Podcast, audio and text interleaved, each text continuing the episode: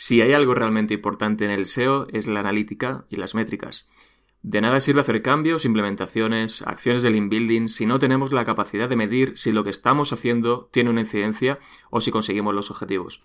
Como soy consciente de que esto es complicado, sobre todo cuando se empieza en SEO y cuando no hay una base de analítica y en general de análisis de métricas, te voy a contar en este episodio por dónde puedes empezar, qué cosas debes tener en cuenta en el análisis SEO, qué no, eh, saber contextualizar y por supuesto saber si lo que haces en SEO está sirviendo para alcanzar tus objetivos.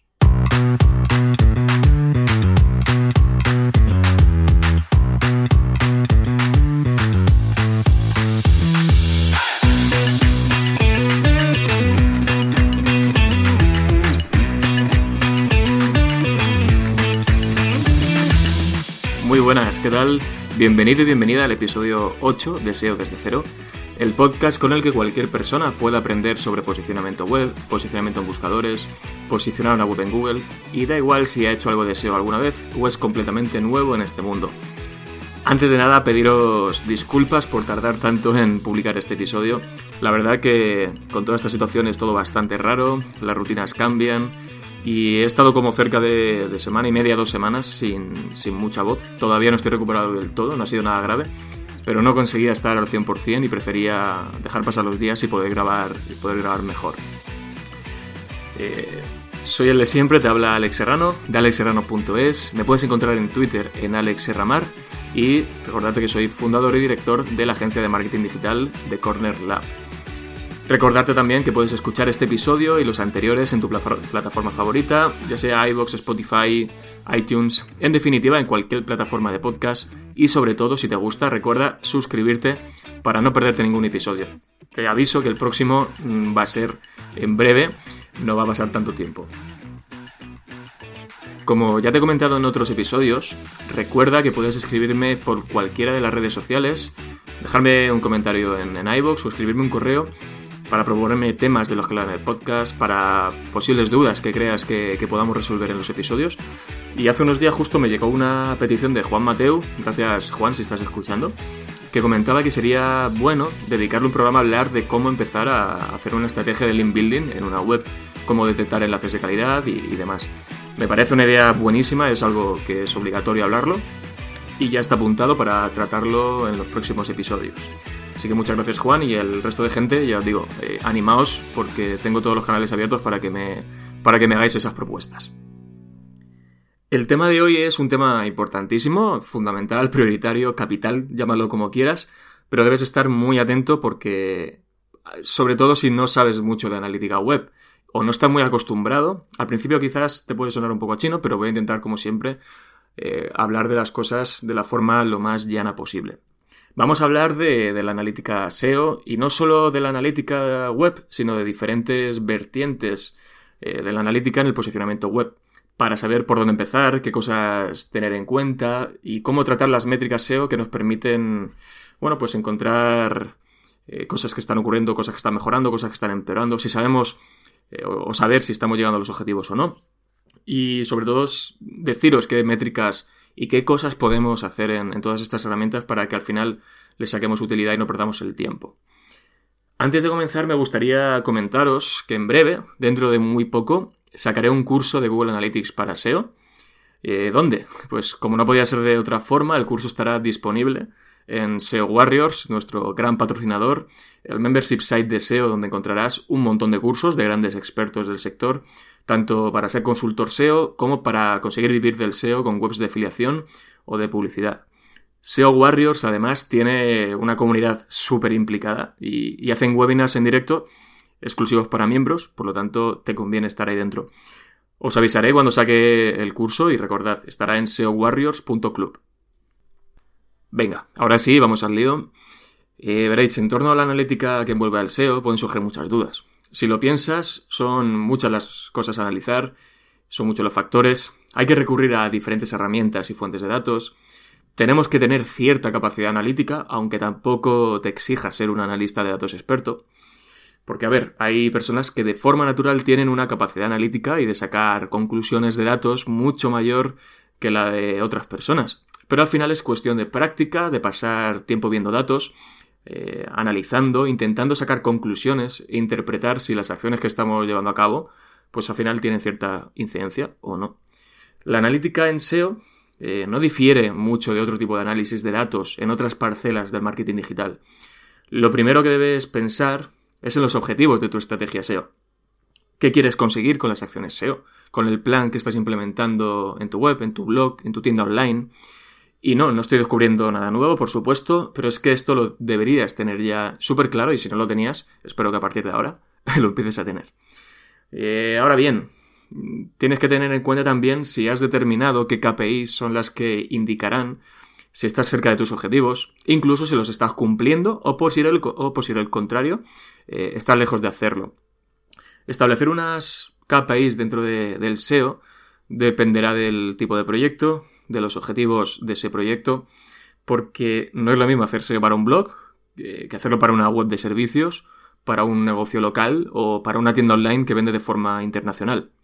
Eh, podemos tener KPIs diferentes como por ejemplo el incremento del tráfico orgánico en un determinado porcentaje cada mes, el incremento del tráfico orgánico un determinado porcentaje de respecto al mismo periodo del año anterior, superar en n páginas por sesión que los usuarios eh, ven de tu web cuando la visitan desde tráfico orgánico, eh, incrementar el porcentaje de conversión del tráfico orgánico para tus diferentes objetivos o incrementar el número de keywords en el top 10 en un determinado periodo, siempre y cuando sean keywords que son relevantes para el negocio y que nos van a traer algún tipo de beneficio.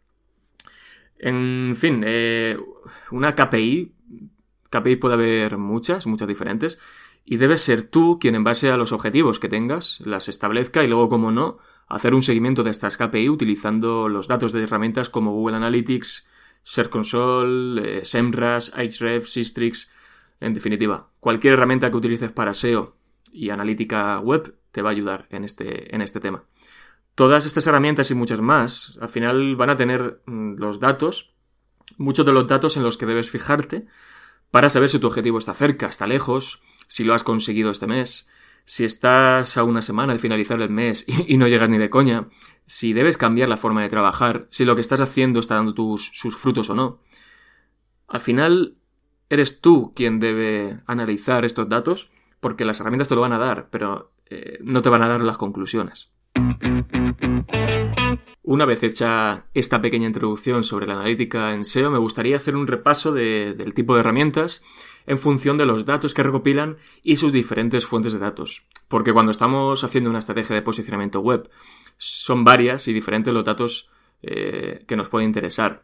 Por un lado, debemos conocer cuánto tráfico SEO tenemos, cuánto tráfico orgánico llega a nuestra web, cuándo, si se aumenta, si disminuye, cómo se comportan esas páginas una vez eh, están dentro eh, de la web los usuarios, eh, si es de calidad ese tráfico orgánico, a qué páginas de la web están llegando, qué páginas de la web generan negocio, o si están llegando a páginas de la web, a páginas del blog, desde qué dispositivo lo están haciendo, hay diferencia entre el comportamiento de los usuarios que llegan desde móvil y los que lo hacen desde tablet, desde escritorio. Tenemos que analizar todo este tipo de cosas. Por otro lado, nos podemos preguntar cómo nos encuentran todas esas, todos esos usuarios que han llegado a nuestra web, qué términos de búsqueda han utilizado, si nos han encontrado en resultados normales de Google, eh, esa visita ha llegado a través de, imágenes, de fragmentos destacados, a través de Google Discover. Estos son, al final, pensad que estos son datos que podemos extraer directamente desde Search Console sin ir más lejos, desde el informe de rendimiento. Pero habrá otros datos que necesitemos utilizar o bien Google Analytics o bien otras herramientas de SEO. Te puede y debe interesar también la posición que ocupan tus páginas para aquellas keywords relevantes para ti y para tu negocio. Pero ya no solo qué posición ocupan, sino la evolución, y para esto vamos a necesitar herramientas que permitan hacer traqueos de keywords, es decir, la evolución diaria de los términos de búsqueda que quieres vigilar. Para eso tenemos SEMrush, eh, Ahrefs, una más accesible, que es más económica, que es SERWatcher de la familia de Mangools, donde está KW Finder. Tenemos otras herramientas como SEObox y muchas más. En fin, hay muchas herramientas que permiten hacer esto y por supuesto siempre vamos a tener a nuestra mano, 100% gratuita, Google Search Console.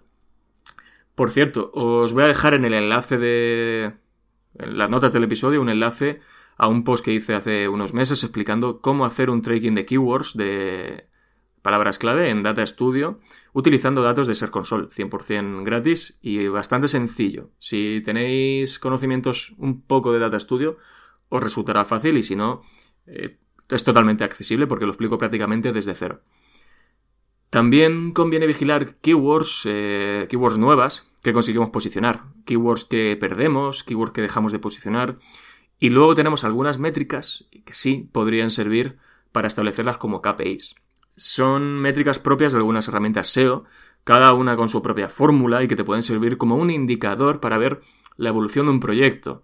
Hablamos de conceptos como la visibilidad, que de Sistrix, autoridad de dominio, domain rating, que es muy típico de Ahrefs, pero al final no dejan de ser un cálculo de diferentes métricas de tu web que, que, hace la herramienta de turno. Keywords en el top 100, top 10, tráfico estimado que te llevas en función o que deberías tener en función de la posición que ocupas para esa keyword y el volumen de búsqueda que tiene esa keyword, dominios de referencia y backlinks y calidad de, esos dominios y de estos backlinks. Pero al final no dejan de ser métricas propias de cada herramienta y no deberían ser un mantra, sino deberían ser más un indicador para ver cómo evoluciona el proyecto. Pero hay otros datos, hay otras métricas que son mucho más importantes. Y llegados a este punto podemos pensar en, oye, qué métricas eh, debemos tener en cuenta cuando estamos haciendo SEO.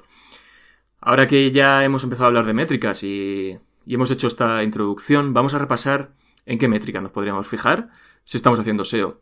Por un lado, y hablando de una herramienta fundamental como es Google Analytics, obviamente vamos a fijarnos en el tráfico SEO, en el tráfico orgánico, y dentro de este tenemos que revisar métricas como sesiones, usuarios, usuarios nuevos, tráfico orgánico versus otros canales para ver la incidencia que tiene el, orgánico en el proyecto, tráfico orgánico de un determinado periodo versus el periodo anterior. Y, importante también, muy importante, compararlo con el año anterior, eh, analizar tasas de conversión, conversiones del tráfico orgánico, métricas de comportamiento de, de, los usuarios cuando entran a la web, como páginas vistas, páginas por sesión, y luego qué partes de la web se visitan más y cuáles generan más rendimiento, cuáles hablando, hombre, siempre desde el tráfico orgánico, directorios, eh, clusters, cualquier parte de la web que queramos analizar, incluso comparar diferentes partes de la web para ver cuál genera más, cuál genera menos, cuál debemos mejorar, a lo mejor a qué parte de la web le deberíamos hacer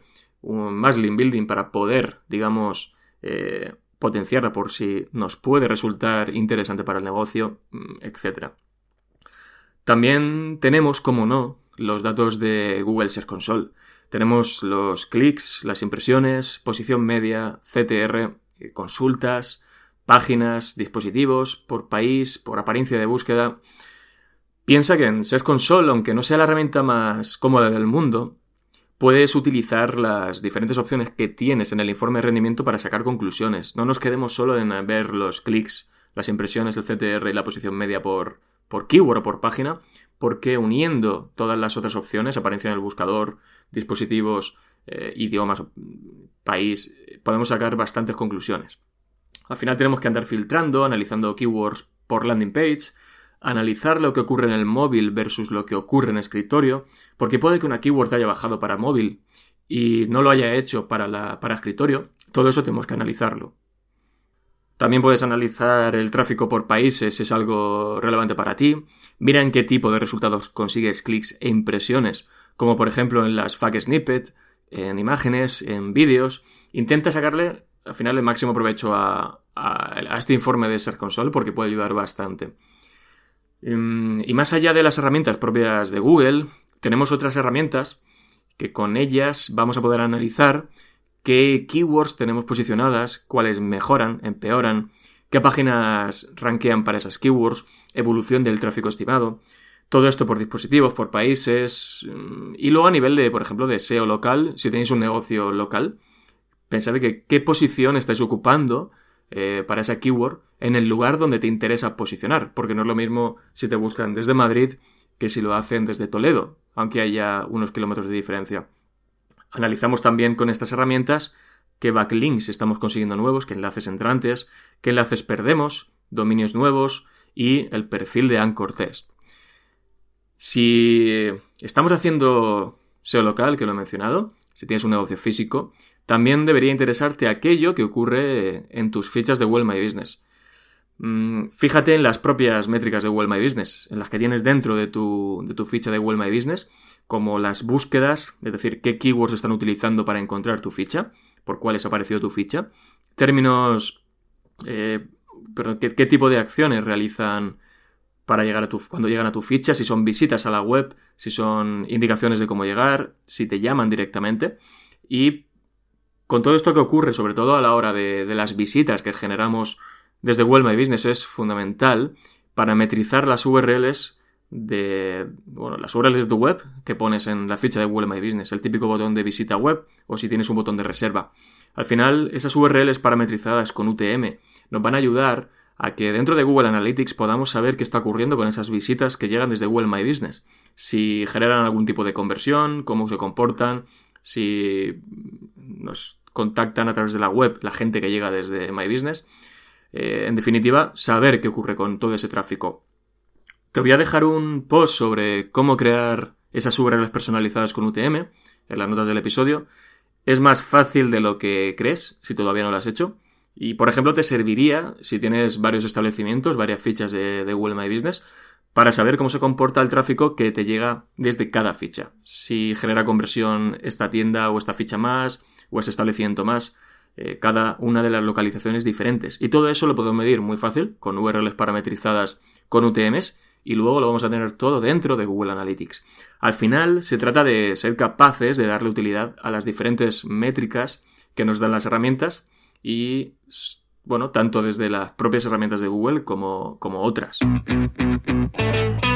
Uno de los fines de saber sacarle provecho a esas métricas es llegar a saber si las acciones SEO que realizas tienen incidencia. Y ojo con esto, porque las implementaciones y acciones SEO no tienen por qué tener efecto a corto plazo, pueden tenerlo a medio o a largo plazo, y esto es un problema sobre todo a la hora de calcular el ROI que, tienen, que tiene una estrategia SEO en un proyecto. Porque, por ejemplo, Alguien puede invertir durante tres meses en un plan SEO. Durante estos tres meses apenas se ven resultados, aunque se están implementando una serie de, acciones. Y por lo tanto, en esos tres meses el ROI va a ser horrible. Pero si deja de hacer SEO este proyecto y a los cinco meses se empiezan a generar esos resultados y ese negocio, gracias a las implementaciones que se han hecho esos tres primeros meses, eh, el ROI se va a disparar en esos cinco meses el tema del ROI en el SEO daría para un amplio, perdón, para un amplio debate, eh, sin duda, porque si hay algo complicado de medir en el SEO, sin duda es el ROI, mucho más 100% eh, que en cualquier otro canal de marketing digital. Algo también complicado en, el SEO es conseguir atribuir a una determinada acción o implementación una mejora en el tráfico, en la conversión o en las ventas. Son muchos los factores que entran en juego para que, por un lado, mejores tu posicionamiento para un conjunto de keywords relevantes y, por otro lado, para que el tráfico orgánico aumente o disminuya. Desde cambios que haces en la web y, pueden tener un, efecto a corto, medio o largo plazo, a cambios de algoritmo, movimientos de Google en las SERPs o hasta factores externos como económicos o sociales y sin ir más lejos, lamentablemente, pues la situación que, que estamos viendo por el coronavirus que hace que las búsquedas hayan cambiado lo que muestra Google en los resultados haya cambiado y que en muchos casos el tráfico orgánico se haya desplomado o se haya incrementado simplemente por la situación. O por ejemplo, si estás haciendo SEO para una empresa, una marca que de repente empieza a salir en los medios de comunicación, empieza a tener mucha notoriedad y la gente empieza a buscar por el nombre de esa marca, pero lo hacen en Google, no entran directamente en la web, lo que conocemos como SEO branding, y esto hará que el tráfico orgánico aumente irremediablemente porque aunque sean búsquedas de marca no dejan de ser búsquedas o eh, el tráfico que te llega desde un motor de búsqueda. Puede que incluso se generen ventas, leads y conversiones. Pero ¿qué hacemos? ¿Atribuimos todo esto que, todo este tráfico de SEO branding a lo bien que se está haciendo el SEO? Es complicado, ¿verdad? Hay que intentar tener un, un cierto control sobre la incidencia que tienen las acciones SEO que llevamos a cabo, desde un cambio de arquitectura web, cambios en las URLs, conseguir ciertos backlinks en un periodo determinado de tiempo, evitar el rastreo de determinadas partes de la web que son irrelevantes, solucionar canibalizaciones, eliminar contenido duplicado, solucionar el thin content, hasta una desautorización de enlaces. Cada una de estas acciones, dependiendo del proyecto, pueden tener más o menos incidencia. Y además, una incidencia que se va a notar a veces en, en días y otras veces se va a notar en semanas o meses.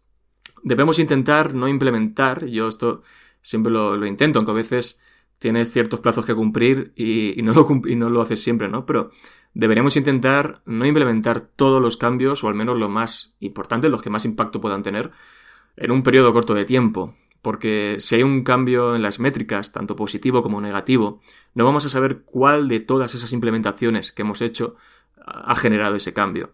Eh, las acciones SEO, bueno, pues podríamos decir que hay que implementarlas por separado y marcar, por ejemplo, con una anotación en Google Analytics, que eso lo podemos hacer muy sencillo, que ese día se ha hecho ese cambio para que esto nos pueda ayudar a estar pendientes y tener controlada la evolución tras estos cambios, además de apoyarnos en otras herramientas como las que hemos hablado en este episodio o muchas más dentro del mundo SEO que, conocemos. Eh, y ahora que ya hemos hablado de, métricas y para ir acabando, eh, hemos hablado de métricas y del uso que le podemos dar a, diferentes herramientas, voy a tratar un tema mm, que ahora, mm, bueno, que, no podía dejar de pasar en este episodio y voy a acabar con él. Y es que me parece importante porque a veces hay confusión o se da demasiado crédito, o bueno, no es que sea demasiado crédito, sino que se cogen como definitivas unas series de, métricas eh, de herramientas SEO cuando realmente no lo son. Es medio normal ver, ver, cómo se comparten gráficas con una tendencia ascendente, gráficas de herramientas SEO, que muestran evolución de keywords, tráfico estimado, visibilidad. Esto obviamente a ti como responsable de ese proyecto, cuando lo ves, te da cierta alegría porque es un buen, es un buen indicador, sin, duda alguna, mucho mejor eso que, que descienda el tráfico.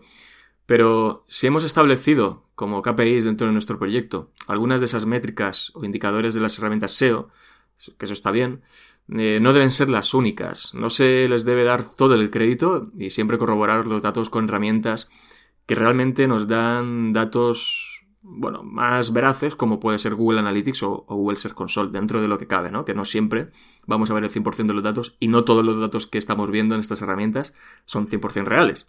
Pero bueno, os pongo algún ejemplo de, casos que se pueden dar y, que esto hay que tenerlo en cuenta cuando analizamos métricas SEO. Por un lado, que veamos que en estas herramientas mm, analizamos y bueno, estamos viendo que se, ha registrado una mejora de posiciones en keywords que son relevantes para nosotros, y eso está bien, por supuesto. Estamos mejorando, pero no te puedes quedar ahí. En muchas ocasiones esto no implica que el tráfico orgánico relacionado con esas keywords vaya a incrementarse de una forma equivalente a la mejora de esas posiciones. Eh, también ocurre cuando, mm, según las herramientas SEO, hemos perdido posiciones o hemos perdido visibilidad para alguna keyword. Esto no tiene por qué implicar una pérdida de tráfico. De hecho, recuerdo un, ejemplo reciente donde, según gráficas de, de Href, un determinado día de febrero, las keywords en top 10 y top 3 descendían bastante. También lo hacía el tráfico estimado de esa herramienta y claro, ves esto y te asustas, piensas que algo está pasando porque pierdes decenas de keywords que estaban en el top 3 de Google en apenas unos días. Pasan unos pocos días y tras analizar el tráfico orgánico en, Google Analytics o mirar el Google Search Console, ves como el tráfico SEO no solo no ha bajado por esa hipotética pérdida de keywords, sino que ha aumentado. La explicación, bueno, pues pueden ser varios los motivos. Que justo haya subido la demanda de otras keywords que tienes posicionadas, que las keywords que se han perdido no eran de valor para ti y simplemente está siendo un reajuste por parte de Google, o que la herramienta incluso haya tenido un pequeño error en los datos. En este caso en concreto, algunas de las keywords que se daban por perdidas no tenían prácticamente relevancia para, esta web, porque las páginas que posicionaban para ellas mm, no cubrían esa intención de búsqueda. Y por lo tanto, perder esas keywords no debería tener mucha influencia en el tráfico orgánico. Y por otro lado, cerca de, esa fecha en, en Href, tuvieron algún problemilla que otro con las estadísticas y esto se reflejaba en el número de keywords y el cálculo del tráfico estimado. Iba peor, pero porque había habido un problema con la herramienta. Eh, también podría ocurrir al contrario, que vemos un aumento de keywords y de, tráfico estimado, pero luego vemos que no hay un aumento de tráfico orgánico que se corresponda con esto. Quizás porque las keywords que mejoran tienen poco valor o más bien las keywords que están mejorando eh, no se buscan mucho en este momento. Si ahora, en pleno confinamiento, algunas palabras clave que son interesantes para ti, para tu web, eh, mejoran, pero nadie las busca porque tu negocio es uno de los que están afectados por esta crisis, ¿va a hacer esto que aumente tu tráfico orgánico? Seguramente no. Ahora bien, y es esto por lo que en esta crisis estamos haciendo tanto hincapié en que no se deje de hacer SEO. Eh, Todo esto te va a servir si tú ahora estás primero para una keyword que te interesa y que es relevante para el negocio, quizás ahora no vayas a conseguir ese tráfico, pero lo vas a conseguir cuando todo esto se reactive. Y es por eso importante analizar y ser capaces de medir todo lo que está ocurriendo. También es posible que se den incrementos de tráfico repentinos por estacionalidad o sucesos puntuales. Suelen ser picos de tráfico que no se mantienen muchos días, quizás tengas alguna página o contenido que cubra una necesidad concreta. Por ejemplo, si tienes un post sobre cómo hacer pan en casa y lo tienes bien posicionado, pues ahora lo debes estar petando. Si la gente puede comprar harina, claro. Pensemos que en momentos como el que estamos viviendo, la forma de buscar cambia, cambia la demanda, cambian los volúmenes, las tendencias. Lo que antes hacíamos de manera presencial, ahora lo queremos hacer de forma online, como por ejemplo la compra en el súper. Hay comportamientos que antes no nos planteábamos y ahora los estamos haciendo.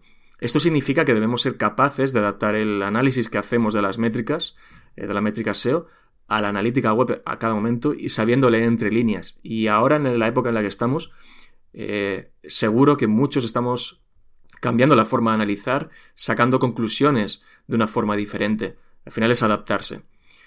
Luego, bueno, hay otros casos habituales en los que debemos ser capaces de adaptarnos y saber sacar conclusiones, como por ejemplo ante mm, posibles cambios de algoritmo de Google. En la mayoría de casos no se sabe a qué afecta la actualización, por lo tanto debemos analizar las páginas afectadas, qué keywords hemos perdido, si tienen algo en común esas páginas, encontramos algún patrón, qué cosas debemos mejorar. Son muchas las preguntas sin respuesta en este tipo de situaciones, pero cada web es diferente y cada uno debe analizar de la forma más profunda posible lo que puede estar ocurriendo. Y relacionado con esto último, ya para ir acabando, os quiero recomendar una extensión para Google Chrome que se llama Contest, lo dejaré también en las notas del episodio, que básicamente lo que hace es marcar en las gráficas de Google Analytics días concretos en los que ha habido updates de Google, tanto confirmados como sin confirmar, festivos, periodos vacacionales, vacacionales, en definitiva, para poder contextualizar mucho mejor lo que ocurre en el tráfico orgánico y que nos ayude a responder a preguntas que a veces nos hacemos. Bueno, ya con esto voy dando por terminado este importante episodio sobre analítica y métrica SEO. Sé que siempre la parte de analítica es un poco más densa y menos atractiva, pero espero que te haya servido para aclarar algunas dudas y afrontar mejor los futuros análisis que hagas. Si te ha gustado, dale a like en la aplicación en la que hayas escuchado este episodio. También te animo a que lo compartas para que esto pueda llegar a más gente y seguir teniendo sentido. Y si todavía no te has suscrito, pues te animo a que lo hagas. Y nada más, muchas gracias por estar al otro lado, mucha salud para todos y nos escuchamos pronto. Hasta luego.